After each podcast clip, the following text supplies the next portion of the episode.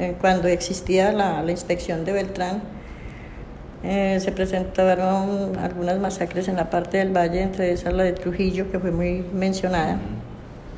Eh, se sacaron, se, se, recuperaron muchos cadáveres y partes de cadáveres porque habían unos que no llegaban completos. Hasta que esta inspección trabajó, hasta que hicieron el recorte de personal y ya de, del 95, 96 en adelante yo seguí con, con esta tarea. Ya no tanta la cantidad, porque o, siempre han bajado los pues esos cadáveres siempre siguen y todavía siguen bajando. Lo que pasa es que la gente, los pescadores se abstienen mucho ya de informar porque pues algunos dicen que les han dicho que dejen esos cadáveres quietos.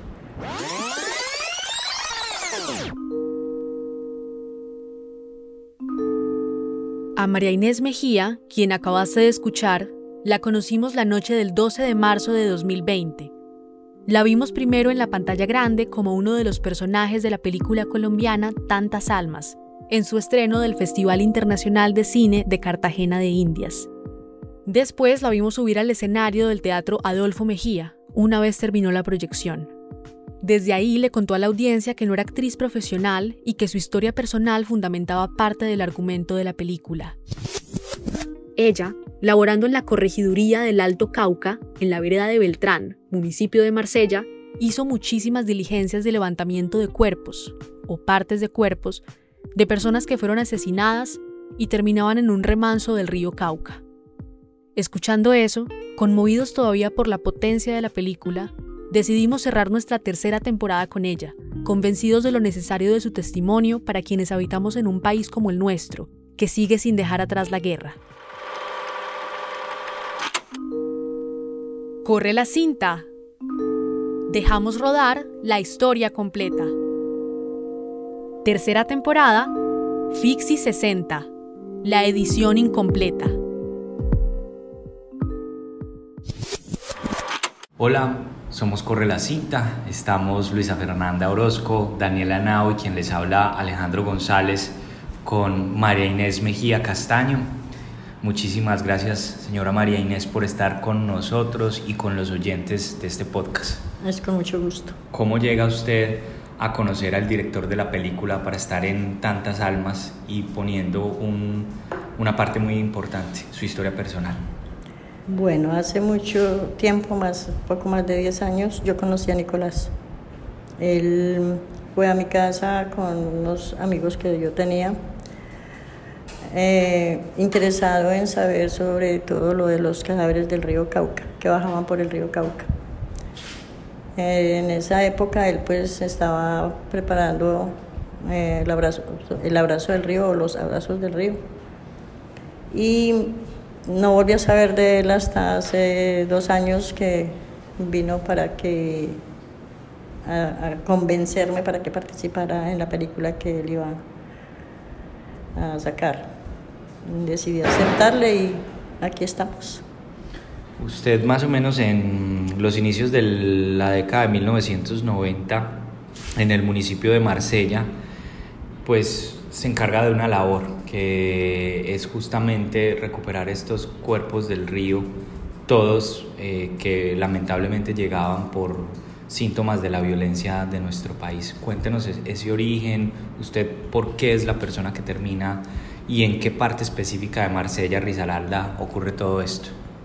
Yo empecé a trabajar con el municipio de Marsella en el año 92 y en el año 94, 95 eh, empezaron a hacer una recorte de personal en el municipio y sacaron algunas inspecciones que tenían en las veredas.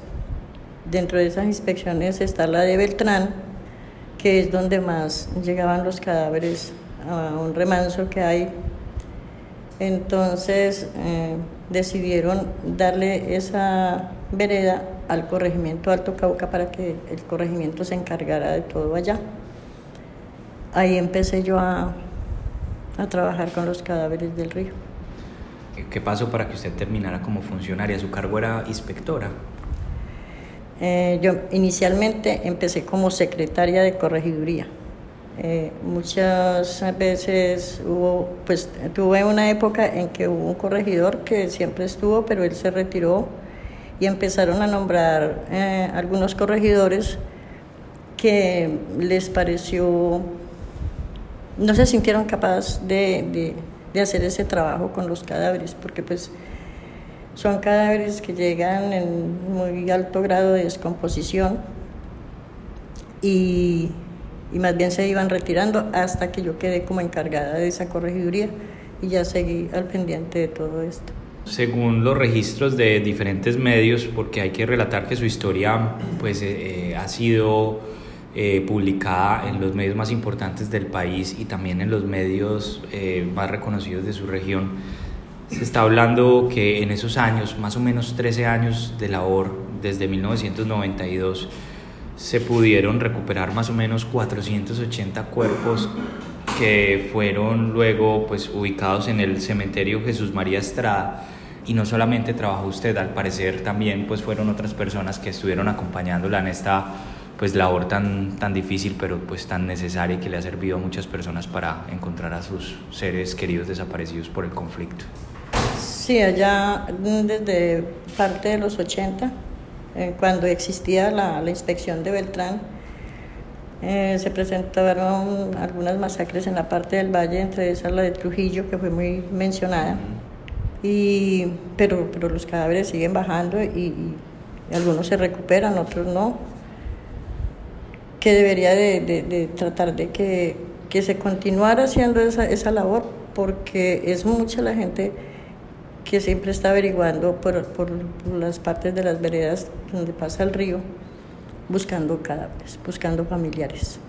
Y es muy doloroso eh, que sabiendo una persona que ese cadáver bajó, que está más abajo y que todo el mundo tenga que guardar silencio porque les da miedo.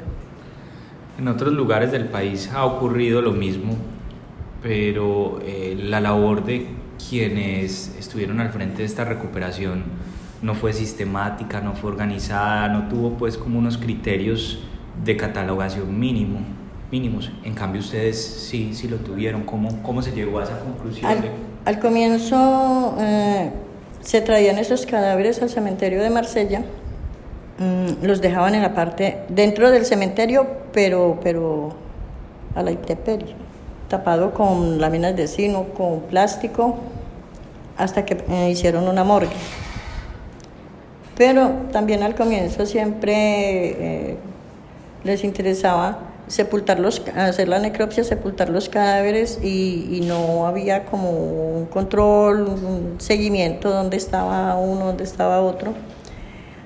Hasta que se nos presentó un problema ya que fueron a reclamar un cadáver que había sacado del río, llevaba alrededor de 13 meses de haberlo sacado. Apareció la familia y en el momento de ir a mirar dónde estaba el cadáver nadie recordaba dónde estaba hubo que destapar alrededor de 70 tumbas, tumbas que tienen dos, tres, cuatro cadáveres, hasta encontrar. Estuvimos miércoles, jueves, hasta un viernes al mediodía que se recuperó ese cadáver. Entonces ya se empezó a, hacer, a organizarse en más, a decir vamos a sepultar este cadáver acá, eh, subo por mano derecha, eh, volteo, bueno, frente de situando bien como un, mapa donde quedaba cada cadáver para no volver a tener ese problema. ¿Usted tuvo algún papel ayudándole a Nicolás en la investigación o contándole, no sé, detalles que pudieran ayudarle a él a recrear eso para la película? Mm, ellos siempre preguntan mucho. Ellos siempre preguntan mucho y, y todos preguntan mucho uno les aporta lo que, lo que tiene conocimiento, lo que pasa con, muchas veces con las familias cuando vienen, le cuentan a uno una historia, pasó esto, o lo llaman por teléfono, me pasó esto y estamos buscando a mi hermano, estamos buscando a mi padre, a mi hermana o a mi mamá. Entonces uno todas esas historias las va contando y, a raíz de eso pues ellos también sacan sus, sus ideas de ahí y también con la misma historia de Simiti.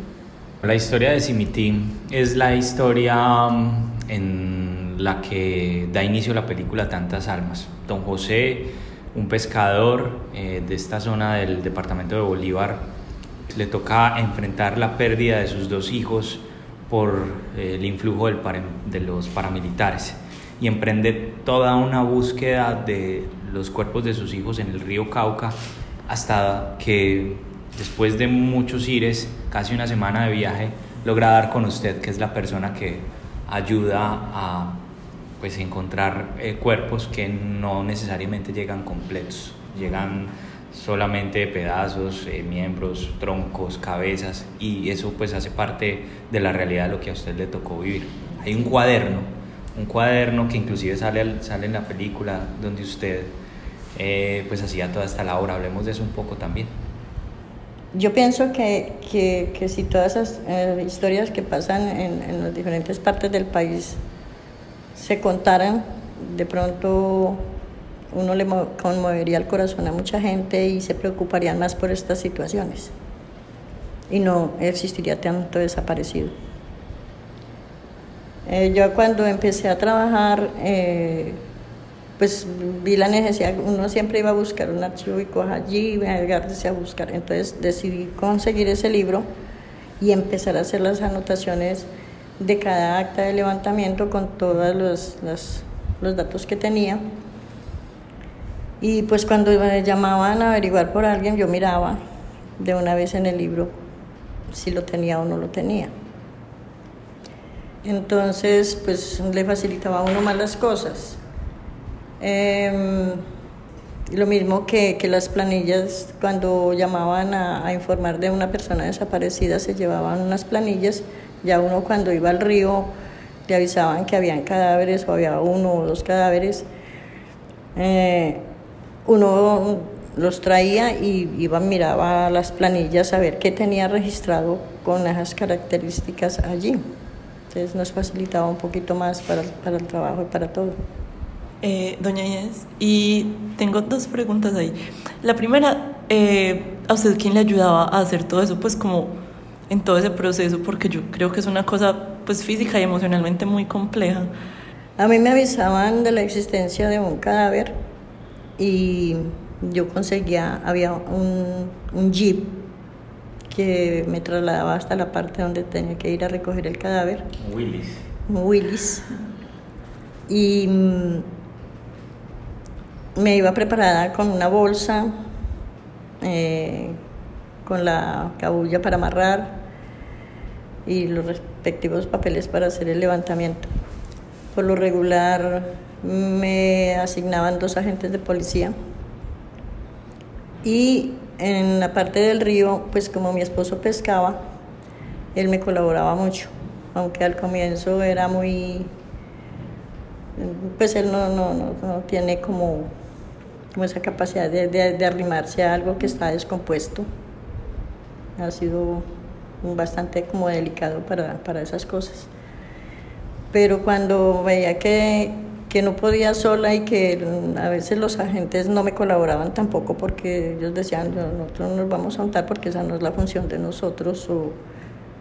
Entonces yo le decía a mi esposo, mmm, le daba el vaporú para que se untara en la nariz, el tapabocas, le pasaba unos guantes y, y le decía, ofrézcale a las ánimas para que le ayuden, a, que para que le ayuden y me pueda ayudar. Entonces él lo hacía. Pero al comienzo él era muy, muy, muy reacio a, a estas cosas. Siempre se fue como acostumbrando un poquito a, a mi trabajo. Que primero no estaba muy de acuerdo con él, pero era mi trabajo. Pero lo entendió, al menos. Eh, doña María Inés, y la historia principal que narra tantas almas, eh, usted se la contó a Nicolás. Nicolás conocía todo lo que tenía que ver con el río Cauca. Eh, ya era otra, ellos como que estuvieron averiguando partes, no sé cómo, cómo, cómo llegó, la verdad no sé cómo llegó él hasta allá, pero él solamente tenía conocimiento de lo del río Cauca, de las personas que me visitaban, inclusive todavía hay gente que logra conseguirse mi número porque yo cambié mi número de teléfono y logra conseguir el número que tengo y, me llaman todavía para que les ayude a, a recuperar a alguien que están buscando por el río.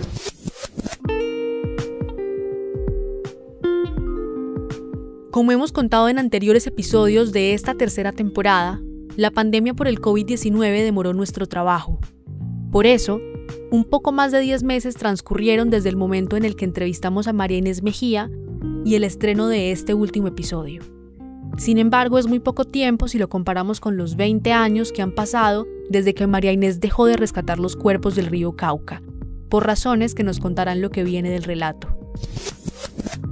Hoy, también lo escucharán, vive de las labores del campo en una finca con frutales y cultivos de otro tipo, mientras intenta resolver su situación pensional porque no pudo cotizar las semanas necesarias para obtener su jubilación. Todavía está acompañada de su esposo y no abandona una vida de servicio. Por eso apoya una fundación que rescata perros abandonados en Marsella y ofrece su casa como hogar de paso. Bueno, la, la película se estrenada en 2020. Su labor ocurre en los primeros años de 1990, se extiende hasta, hasta 2001, que es el momento de la plena expansión paramilitar en el país. Casi que uno dice que, que usted empieza a trabajar en el peor momento de la guerra del narcotráfico y la transición de esa guerra hacia el paramilitarismo y todo lo que ocurrió después en el país. ¿Qué ha pasado desde el 2001 hasta acá con su vida? ¿Usted qué ha hecho después? Yo ah, cuando estaba trabajando, pues eh, siempre por ahí me mandaron varias razones para que dejara de recuperar esos cadáveres del río porque se, supuestamente era para desaparecerlo, no para que lo recuperara. Eh, yo seguí, yo seguí mi tarea hasta que en el 2001, en el 2000 se me presentó un problema, yo estaba embarazada de unos gemelos y, y no me prestaron la suficiente como atención, como, o sea, yo, yo tenía, tuve unos días que no debía de salir de oficina, estar más bien quieta, y pues eso no se pudo hacer y perdí los bebés a causa de las salidas y todo esto. Entonces mm, esperé a que hicieran una, que iban a hacer un recorte, una reestructuración, y pedí que me sacaran ahí en el 2001. De ahí el alcalde que había en esa época pues no, no, estaba muy de acuerdo con que yo hiciera eso, pero yo le dije, no, yo quiero irme y no quiero trabajar más. Me sacó y me fui a vivir a una casa que tenía a la orilla del río. El ranchito lo llamaba. Hasta que me amenazaron para que abandonara eso allá porque yo seguí informando los cadáveres y los aseguraba para que no se fueran, para que el río no se los llevara. Los tapaba para evitar que las aves de rapiña los acabaran o, los mismos perros. Y hasta que me amenazaron, me dieron un tiempo para salir de allá con la familia. Eh, yo denuncié y seguí allá. Un fin de semana salí y me quedé en el Alto Cauca, en otra vereda y el lunes, por la mañana me llamaron que me habían quemado la casa. Me quemaron todo lo que tenía y ya después de esa época me fui a vivir a, al Alto Cauca, otra vereda. Mm, entonces la gente ya se, se estuvo todavía más de, de, seguir sacando esos cadáveres, avisando los cadáveres de estoy trabajo en el campo con mi esposo, tenemos una tierrita pequeña y pues los dos disfrutamos la finca, los animales. Tengo colaboro con una fundación que llama Fundación Ángel de la Calle, que es de unos perritos abandonados. Ah. Eh, feliz con todos esos animalitos en la casa. Y ahí estoy, Alto Cauca. Y dada esta historia, después de todo esto que usted tuvo que pasar, ¿cómo siente esa bienvenida de la película en la que se retrata también todo en parte lo que usted hizo, ya que está usted en este momento en un contexto también diferente? ¿Cómo, ¿Qué reacción ha tenido usted con la película? Al comienzo estaba muy nerviosa con toda la historia de la película porque pues es una película que en muchas partes se va a ver, que mm, mucha gente que me conoce me va a ver allí y pues los que no me conocen van a saber que así hay toda... Pero me siento feliz, me siento feliz porque es una manera de, contarle al país que, que muchas veces el país no quiere ver las cosas como están sucediendo. Se dice que cuando toda la violencia, la violencia todavía existe. Todavía tenemos esa violencia. Y, que el país pueda ver todo en la historia, en este caso de José, que es la historia no solamente de José, sino de muchos padres, de muchas familias del Valle, de Risaralda, de Caldas, de Quindío, de todas las regiones del país, tienen ese mismo problema y, pues ojalá la película ayude a, que la gente piense, a que la gente recapacite, a que las autoridades vean lo que está realmente pasando en el país y que no lo quieren como ver ni aceptar. Y también nos pareció muy bello algo en la película que fue el papel del padre, porque comúnmente se tiene la mala concepción de que el padre no es muchas veces el que busca, una, una concepción muchas veces pensada desde, desde muchas cosas imaginarias. Yo tuve una, unas, unas personas de Medellín, ellos tuvieron un familiar que fueron, fueron de paseo al valle y en esa ida al valle alguien desapareció. Eh, Allá estuvieron e inclusive estuvieron andando conmigo por el río. El familiar fue encontrado y ellos después volvieron eh, a reclamar los restos, a hacer la exhumación y reclamarlo para llevarlo para Medellín. Eh, me asustaron mucho en esa época porque uno pues siempre mantenía nervioso por ahí con, con las razones y con todo esto y salía de la alcaldía y, alguien me pone la mano en el hombro y me dice, doña Marinés, y, y miro un muchacho ahí y me dice, somos los familiares de Julano y vinimos a llevarlo y a decirle gracias. Y como ellos, han habido personas del Valle del Cauca que han hecho, hacían recorridos conmigo desde la mañana hasta en la tarde de la vereda Beltrán hacia la vereda La Miranda, que es bastante retirada una de otra. Y, y si había alguien con una canoa que las llevara más abajo, ellas, ellas se montaban en esa canoa buscando un familiar. unas señoras que hicieron esto y, ya pues hasta la jurisdicción que a mí me correspondía, que ya llega a límites con Caldas, me dice alguien, el señor ya pasó, entonces yo llamo al corregimiento que hay más abajo, que ya le pertenece a, Caldas, para que me colaboren con esto y en horas de, la noche me dicen, ya le tenemos el cadáver acá. Despachar a esas señoras, llevármelas para la casa, que duerman en mi casa y al otro día despacharlas, vayas en para Arauca, que ya les tienen el, el familiar. Entonces hay muchas familias que acompañan a veces en, esta búsqueda. Entonces, ¿cómo fue para usted volver a recordar todo eso para llevarlo a la película? La experiencia que yo viví con todo esto del, río Cauca, eso no se olvida. Eso lo mantiene uno muy presente y, uno recuerda cada cosa. Yo, eh, hay personas, eh, muchas familias que las recuerdo de, de algunas partes que estuvieron conmigo buscando a sus seres desaparecidos, recuerdo muchas características de, de, cadáveres que recuperé de allá. Eh, no, a uno no, no se le olvida nada de eso. Extraño, extraño todo eso porque pues se perdió una oportunidad de seguir recuperando estos cadáveres, pero también me queda la satisfacción de que hice un trabajo bien hecho que que debido a lo que hice, muchas familias lograron llevar los cuerpos de, los familiares para, para tenerlos en una tumba donde visitarlos, a pesar de que Marsella eh, acoge estos cadáveres y, tienen una parte especial para ellos. Mm, pues nunca se dejan como amontonados en una sola parte, no, ellos van cada uno con su descripción, con su acta, con todo, para que cuando vayan en esta búsqueda eh, sea más fácil localizarlos.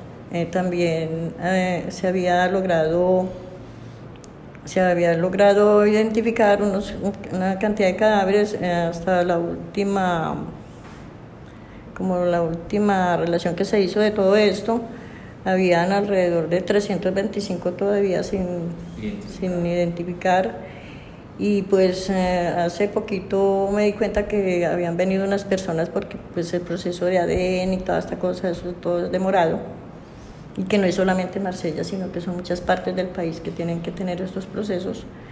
Entonces mm, habían logrado como llevar otros, otros restos de, de los que hay en el cementerio de Marsella.